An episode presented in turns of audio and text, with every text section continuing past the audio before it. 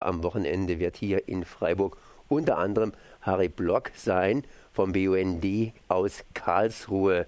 Guten Morgen. Guten Morgen. Du kommst am Wochenende nach Freiburg, um hier auf den sogenannten Anti-Atom-Tagen in Freiburg zu sprechen.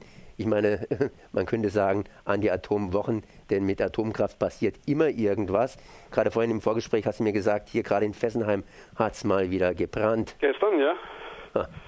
Was war denn da los? Hast du eine Information dazu? Ja, im Maschinenhaus hat es ein bisschen gebrannt, ja. Die Werksfeuerwehr hat es natürlich unter Kontrolle gehabt, wie immer.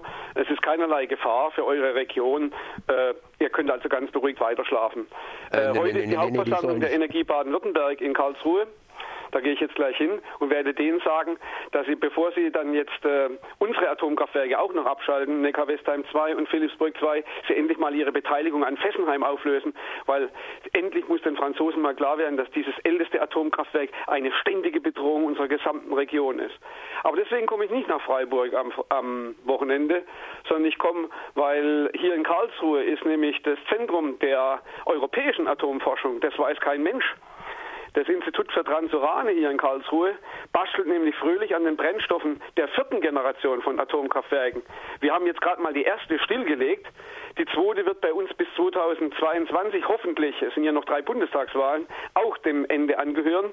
Und diese Burschen da draußen tun mit dem Segen der grün-roten Landesregierung, haben sie nämlich jetzt eine Neugenehmigung bekommen, einen Neubau errichten, in dem sie nichts anderes machen, als Brennstoffe für die vierte Generation von Atomkraftwerken zu bauen, indem sie nämlich äh, Folgendes machen wollen. Sie wollen die langlebigen Nukleide wieder in schnellen Brüdern, also altherkömmliche Technologie, wieder mit Wiederaufarbeitungsanlagen, wieder fürchterliche Technologie, wollen Sie die Halbwertszeiten von einer Million Jahre auf vielleicht 10.000 oder vielleicht sogar 1.000 Jahre drücken. Ein absolut sinnloses Verfahren, aber es wird sehr viel Geld aus der Europäischen Gemeinschaft und auch aus Geldern des Landes Baden-Württemberg reingepumpt, weil dieses Institut für Transurane zusammen dies mit der Universität Karlsruhe. Das Ganze läuft unter dem wunderbaren Titel Transmutation und Partitioning. Transmutation ist also diese neuen Reaktoren und Partitioning ist nichts anderes als Wiederaufarbeitungstechnologie.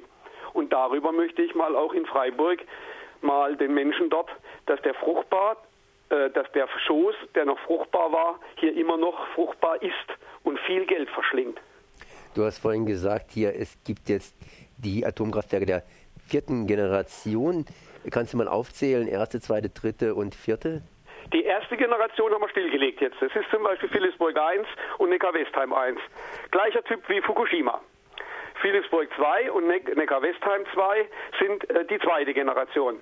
Die dritte Generation wird zurzeit in Finnland ein Kraftwerk und eines in Frankreich gebaut. Das ist die dritte Generation, der sogenannte inhärenzsichere äh, Leichtwasserreaktor. Und die vierte Generation sollen Reaktoren werden, die die sogenannten Actiniden, das sind fünf Radionukleide, deren äh, Halbwertszeit weit über die zum Beispiel von Plutonium hinausgeht. Plutonium hat eine Halbwertszeit von 24.000 Jahren. Aber zum Beispiel Neptunium oder so hat noch längere Halbwertszeiten und deswegen musst du halt entlagern über Millionen Millionen Jahre.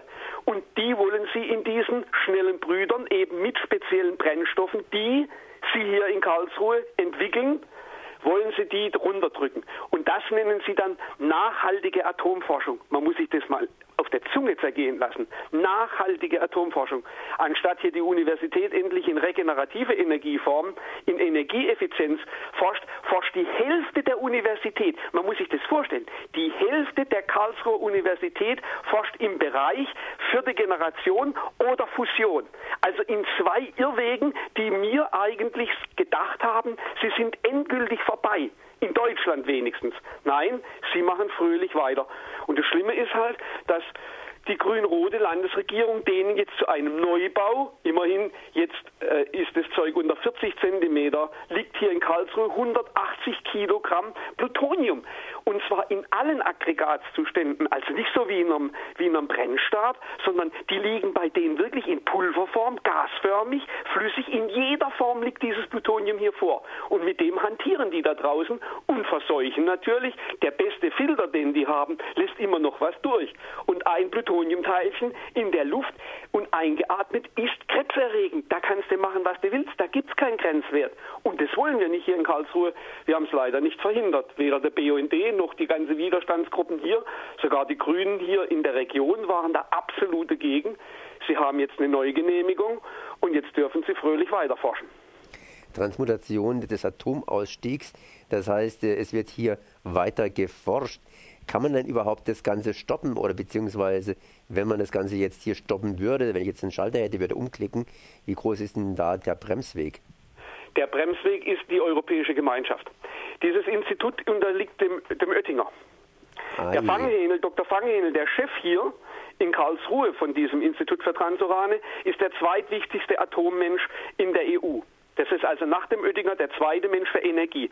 Und vielleicht habt ihr auch mitgekriegt, es gibt ja einige europäische Länder, die jetzt sogar die Förderung der Atomkraft wollen, so wie die Regenerativen. Sie betrachten sie als nachhaltig. Und dazu gehören die. Und diese Burschen, zusammen, also die Universität, der Chef der Universität hier, Dr. Knebel, hat genau das Gleiche gesagt wie Dr. Fanghel, der Chef des Instituts der Transurane. Er sagt, Gesetze seien nicht in Stein gemeißelt. Er sagt, damit deutet er an, ha, das kann ja wieder in fünf Jahren anders sein. Wenn wir den Ausstieg hier nicht schaffen, dann steigen wir wieder ein und wir bieten euch die neuen Reaktoren, die dann dazu noch beitragen, die berühmte Endlagerfrage, äh, sagen wir mal so, für die äh, Bevölkerung mehr Akzeptanz bei jeder Bevölkerung zu schaffen. Das ist ihr Ziel, Akzeptanzförderung. Aber zu stoppen ist es über, nur über Europa und Europa, naja, wir hätten stoppen können in Karlsruhe. Die rot-grüne Regierung hätte sagen können, Entschuldigung, grün-rote Regierung hätte sagen können, nein, ihr bekommt keine Genehmigung, bei uns wird nicht hier mit Plutonium rumhantiert, ihr bekommt keine neue Genehmigung für Thorium. Die haben 350 Kilogramm Thorium jetzt. Es gibt keinen Thoriumreaktor auf dieser Welt. Das gibt es nicht. Es gab mal ein Hamm-Ütrop, einen Kugelhaufenreaktor, der ist stillgelegt. Dann gibt es ein U-Boot von den Russen, das irgendwo im Atlantik liegt, das hatte auch einen Thoriumreaktor. Und die kriegen jetzt eine Neugenehmigung für Thorium, um mit Thorium rumzumachen. Wieder ein Stoff, der wieder in die Atmosphäre abgegeben wird, der wieder gefährlich ist, der wieder Endlagerzeiten hat. Und sie machen weiter. Die Landesregierung hätte sagen können, nicht mit uns. Macht sie nicht. Der Sicherheitsforschung dürfen sie weitermachen, genauso wie die Universität. Und daran arbeiten wir hier auch vom BUND gewaltig, dass endlich die Gelder entzogen werden, wenigstens der Universität. Da können wir den Hand drauflegen und sagen, ihr forscht nur für Regeneratives. Ihr macht noch den Abwicklung, also die, den Abriss wir müssen den Abriss organisieren, unsere Atomkraftwerke. Da dürft ihr noch ein bisschen forschen. Aber dann ist Feierabend. Wir haben 2022 als Deadline in Deutschland und damit fertig. Das wäre die Reißleine. Aber ich sehe im Augenblick leider keine äh, parlamentarischen Mehrheiten, um das durchzusetzen. Harry, ich habe schon gemerkt, du siehst eher rot als grün, zumindest was hier unsere Regierung anbelangt. Und vor allen Dingen sehen wir dich am Samstag im Kollegengebäude 1 Hörsaal 10.15 um ja, 10.15 Uhr, sprich Viertel nach 10 hier in der Universität in Freiburg. Dann möchte ich nicht länger aufhalten, kannst aufbrechen und ich sage mal danke für dieses Gespräch. Ich bedanke mich. Tschüss.